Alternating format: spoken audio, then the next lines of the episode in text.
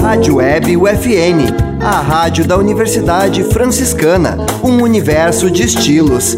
Acesse www.universidadefranciscana.edu.br.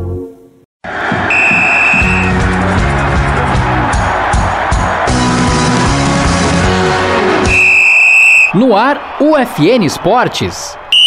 Você vai saber agora as principais notícias do esporte no mundo, Brasil e em Santa Maria.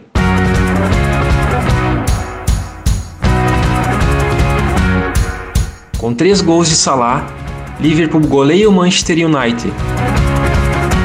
Rebeca Andrade faz o Brasil ter melhor campanha na história no Mundial de Ginástica. Em recuperação com a família, árbitro agredido projeta retorno aos gramados no próximo ano. União Independente começa a semifinal da Série Ouro de futsal em desvantagem. Este é o programa UFN Esportes, produção e apresentação do acadêmico de jornalismo Matheus Andrade.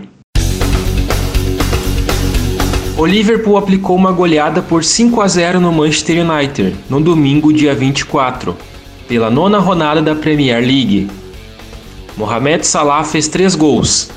Keita e Diego Jota completaram o placar histórico em Old Trafford, na Inglaterra. O resultado aumenta a pressão sobre o técnico Solskjaer dos Diabos Vermelhos. O Liverpool chega a 21 pontos e volta à segunda posição, com um ponto a menos que o líder Chelsea. O Manchester United está com 14 pontos, em sétimo, e completa quatro jogos sem vencer na Premier League. Na próxima rodada, os Reds recebem o Brighton e os Diabos Vermelhos visitam Tottenham, em Londres. A goleada aumenta a pressão sobre o técnico Solskjaer, que já era questionado antes mesmo da partida. O Brasil fechou no domingo, dia 24, sua participação no Mundial de Ginástica Artística no Japão, com o desempenho de Rebeca Andrade, o país conseguiu a melhor campanha da história na competição. A campeã olímpica conquistou um ouro no salto e uma prata nas barras assimétricas. O único mundial em que o Brasil já havia conquistado mais de uma medalha foi em Stuttgart, em 2007, quando Diego Hipólito foi ouro no solo e Jade Barbosa bronze no individual geral. A campanha no Japão tornou a melhor do país, mesmo que a colocação no quadro de medalhas na Alemanha tenha sido um posto melhor. Na ocasião, o Brasil ficou em quinto colocado. Neste ano, no Japão, o país foi sexto no ranking. Rodrigo Crivellaro se recupera quase três semanas da agressão sofrida durante uma partida da divisão de acesso. O árbitro usa um colar cervical que o impede de mexer o pescoço 24 horas por dia, até na cama ou no banho, e deve permanecer assim por mais de dois meses. Passados alguns dias, Rodrigo conseguiu ter noção da dimensão do fato.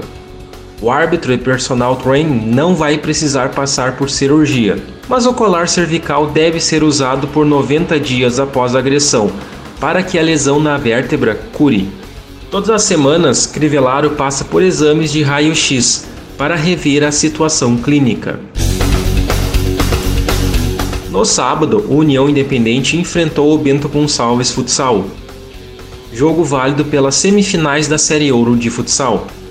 Jogando em casa, o time de Santa Maria foi superado pelo adversário por 3 a 0 e vai ter que reverter o placar fora de casa para ir à final.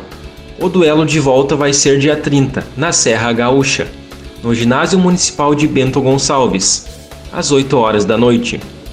Com público no Centro Desportivo Municipal, a equipe de Santa Maria começou o jogo bem e criou oportunidades.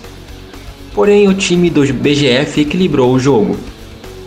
Tanque, Jorge Lucas e Gabi marcaram os dois gols da equipe de Bento Gonçalves. Não há saldo de gols como critério de desempate.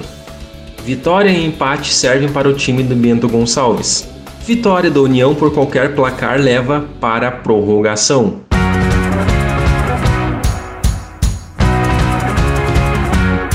Este foi o programa UFN Esportes, na central técnica Clenilson Oliveira e Alan Carreon, com a supervisão do professor e jornalista Bebeto Badic.